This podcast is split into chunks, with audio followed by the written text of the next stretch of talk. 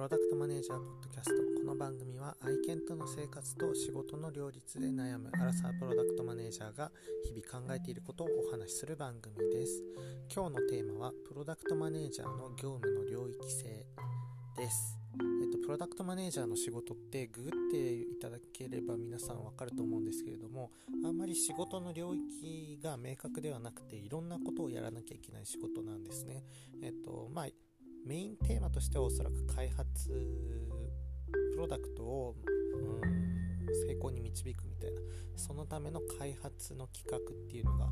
メインテーマの職種だとは思うんですけれどもそこに紐づくじゃあ成功する開発って何だって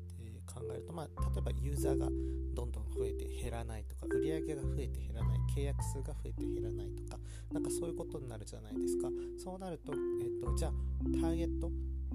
どういうターゲットでその人たちはどういうニーズを抱えているから、えっと、じゃあプロダクトとしては何を開発するんだろうっていうのを考えていくと結局、うんと、ビジネスサイドの仕事マーケティングとかセールスの人に話を聞いてみるとかカスタマーサクセスで今のお客様の状況を、えっと、ヒアリングするとかっていうビジネス的な仕事も必要だし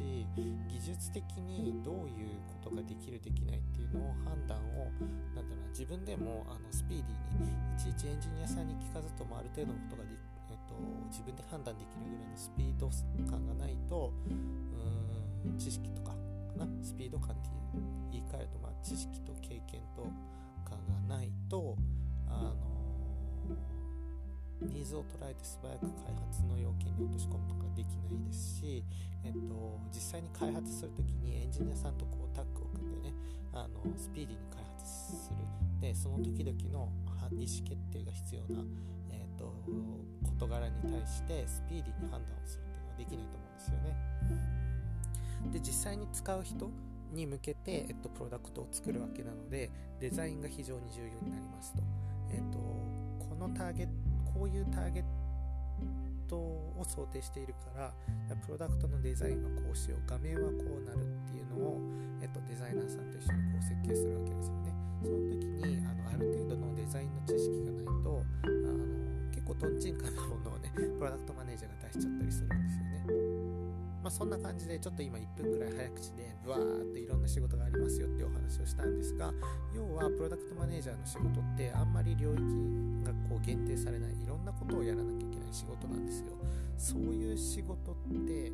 あの非常に経験を積むのにも有効だし常に勉強切磋琢磨が必要だしうーん多分レジュメに書けることいっぱいあるんですよね。レジュメに書けることがいっぱいある。うんこういうことをして、えっと、こういうチームとのコラボレーションがあって、で、最終的に売り上げこう増や増やしましたみたいな。こういう仕事、プロダクトマネージャーも多分、うん、あくまで一つの例だなと思うんですよね。あの、業務に限界がない仕事をやることって、と、非常にレジュメビルディングに有効だなってプロダクトマネージャーの仕事をしながら思っています。でえっと業務にこうなんだろうな、まあ、人によってはあら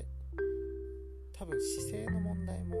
大きいかなとは思っていて、まあ、営業だろうがマーケティングだろうがエンジニアだろうがどういう仕事をやってても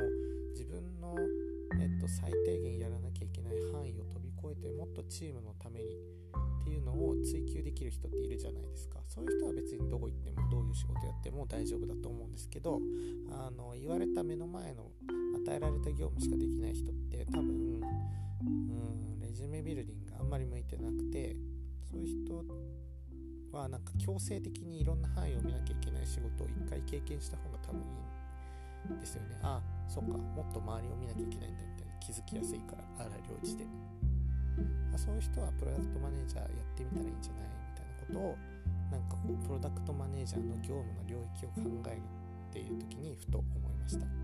今新卒向けに、えっと、プロダクトマネージャーの仕事を紹介するっていう資料を作っていて、えっと、研修でお話ししなきゃいけないんですけれどもなんかそんなことを、えっと、資料を作りながら思いました。まあ、プロダクトマネージャーっていう仕事をね自分のスキルを最大限発揮するチャンスと捉えるのかうーんなんか荒療治と捉えてあ自分に足りないものが見つかるって思うのか、まあ、人によってね様々だし、まあ、思ってた事前の想定と実際やってみての結果って全然違ったりもするのでのでどうなるか分かんない。ですけど、まあ、プロダクトマネージャーっていう仕事は、えっと、明確に、えっと、領域が広すぎる仕事でいろんなこと考えなきゃいけないのであのそういうのが好きだなっていう人には向いてるだろうしうん苦手だなって思う人にとっては修行みたいな仕事になると思います。はい。